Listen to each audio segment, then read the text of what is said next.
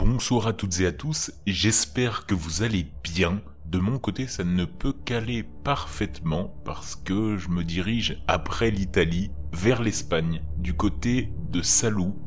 Je ne sais pas si certains d'entre vous ont déjà visité cette ville, pour moi ce sera une découverte en famille, donc bien accompagné. Merci à toutes et à tous d'être de plus en plus nombreux à m'écouter et même à me répondre sur Spotify notamment. J'avais pas vu qu'il y avait cette fonction de questions-réponses. Merci également à ceux qui déposent des avis sur Apple Podcast. Et si ce n'est pas fait, montrez-moi que vous existez. Au moins là-dessus, sur Spotify ou sur Podcast Addict. Et parce que je vais partir du côté de l'Espagne, je vous en ai parlé, vous aussi, je vous embarque en revanche, je vous précise que ce sera beaucoup moins festif qu'à Salou. Cela fait plus de 20 ans qu'un événement, pour le moins étrange, s'est produit à la maternité de Grenade.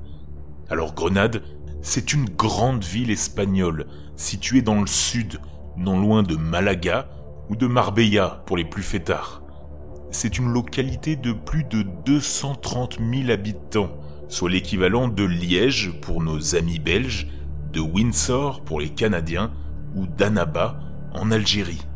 À Grenade, généralement quand on y va, on vient pour visiter l'Alhambra, la cathédrale ou pour arpenter les rues du quartier albézin, le quartier arabe de Grenade. Mais une chose est sûre, on y vient rarement pour la raison que je vais vous donner. Ce fait paranormal rassemble deux témoins, deux infirmières, et l'apparition d'un supposé fantôme. Mais le plus insolite dans cette affaire, c'est que cet habitant d'outre-tombe fut le premier cas de bilocation chez un spectre observé en Espagne. La bilocation, c'est le fait d'être aperçu en même temps à deux endroits différents. On se plonge un petit peu dans le passé, Bien qu'il fasse une chaleur étouffante à l'extérieur, il est plus facile de supporter cette fournaise dans la maternité de Grenade, car la température élevée de cet après-midi de juillet 1985 est supportable grâce à un puissant système de climatisation. L'infirmière, Elena de Teresa, dont le poste normal se trouvait dans le service de radiologie, se trouvait à ce moment-là dans le service d'accueil. La réception c'est une petite pièce avec une fenêtre pour le public et une porte latérale pour l'entrée et la sortie du personnel autorisé. Une porte qui est parfois utilisée par les patients et leurs proches pour des consultations. C'était le cas cet après-midi-là. Bien que le hall d'entrée soit presque désert, un homme vêtu de noir et à l'expression grave passe sous le linteau et réclame l'attention d'Elena. Il indique le nom d'une patiente récemment opérée d'une tumeur et demande l'autorisation de lui rendre visite en prétendant être son mari. L'infirmière introduit le nom de la femme dans l'ordinateur et constate qu'elle se trouve dans la salle de réveil. Avant qu'elle n'ait pu expliquer à l'homme comment accéder à la chambre, une jeune fille s'approche de la fenêtre. Son visage, blanc comme la chaux, son regard fuyant et ses bras pendants de part et d'autre de son corps font d'elle une personne quelque peu atypique. D'une voix tremblante, elle demande des nouvelles de la santé de sa mère. En prenant le nom de cet étrange inconnu, Elena fut surprise de constater qu'il s'agissait du même que celui que l'homme en noir lui avait donné, juste un instant auparavant. Ça doit être une dispute de famille, pensa-t-elle. La malade est en salle de réveil, dit Elena assez fort pour qu'ils l'entendent tous les deux. Elle indique également que les deux peuvent monter. Comment ça, vous pouvez monter tous les deux? répondit l'homme en fronçant les sourcils. Ça doit être une famille qui se querelle, et qui, de plus, ne se parle pas, pensa encore l'infirmière. Vous pouvez monter, monsieur. Elena leur donna à chacun un laissez-passer, et oublia cette anecdote pour le moins étrange. En tout cas, pour le moment. Quelques minutes plus tard, la jeune fille, pâle, revient à la petite fenêtre et demande à parler au médecin qui s'occupe de sa mère.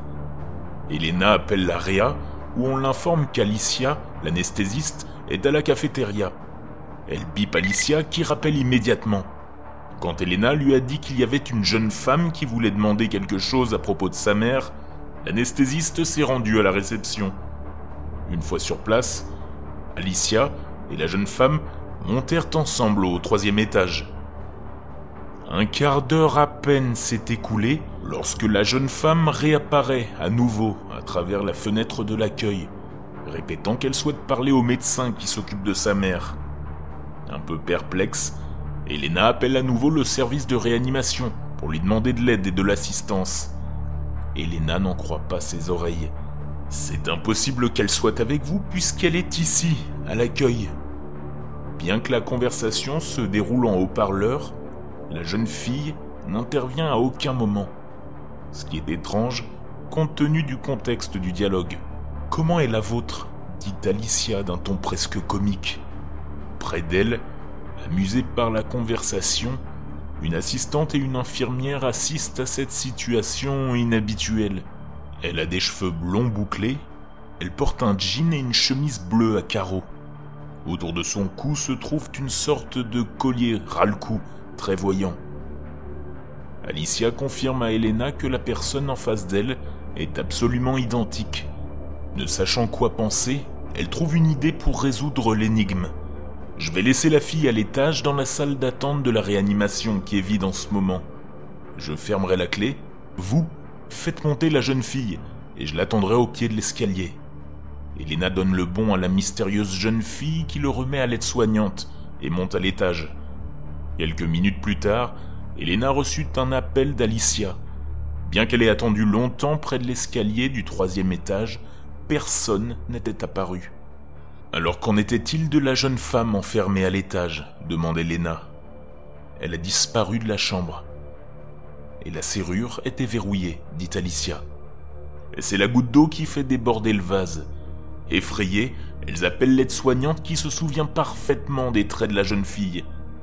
Tous les trois parcourent l'hôpital du septième étage au sous-sol, à la recherche de l'énigmatique personnage. Elles ont beau regarder autour d'elles, la jeune fille n'est nulle part.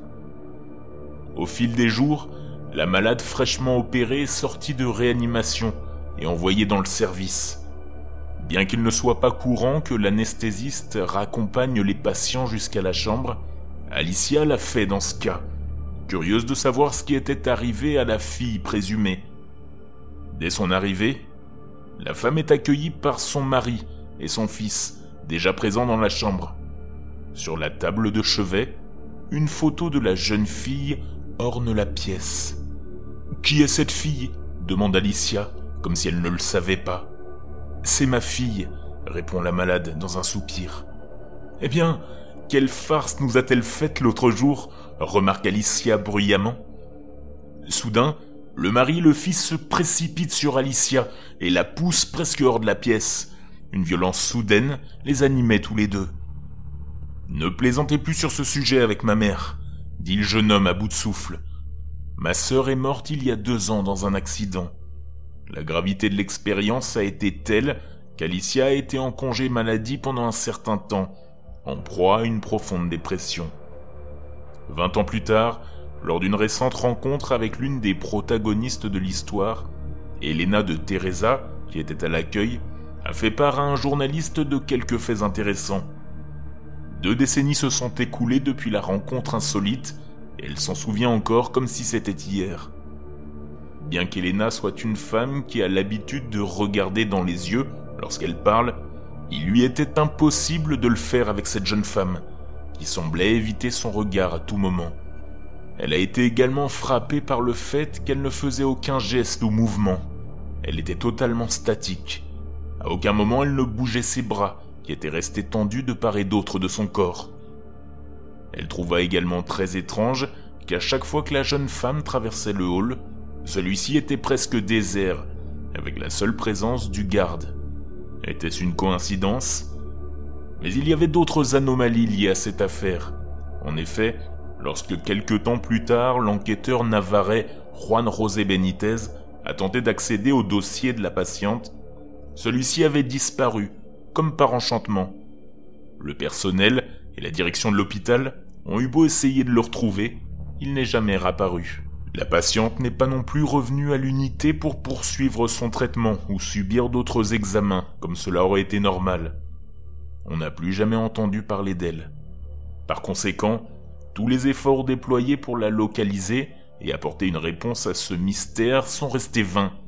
Par ailleurs, Elena de Teresa, après avoir appris la terrible expérience vécue par Alicia dans la chambre de cette femme qui venait de quitter la réanimation, a vécu un événement inexplicable. Sa maison a senti l'essence pendant un mois. Elle n'a pas pu trouver la source de cette odeur pestilentielle. Ensuite, tout est rentré dans l'ordre. Alors, flippant, n'est-ce pas?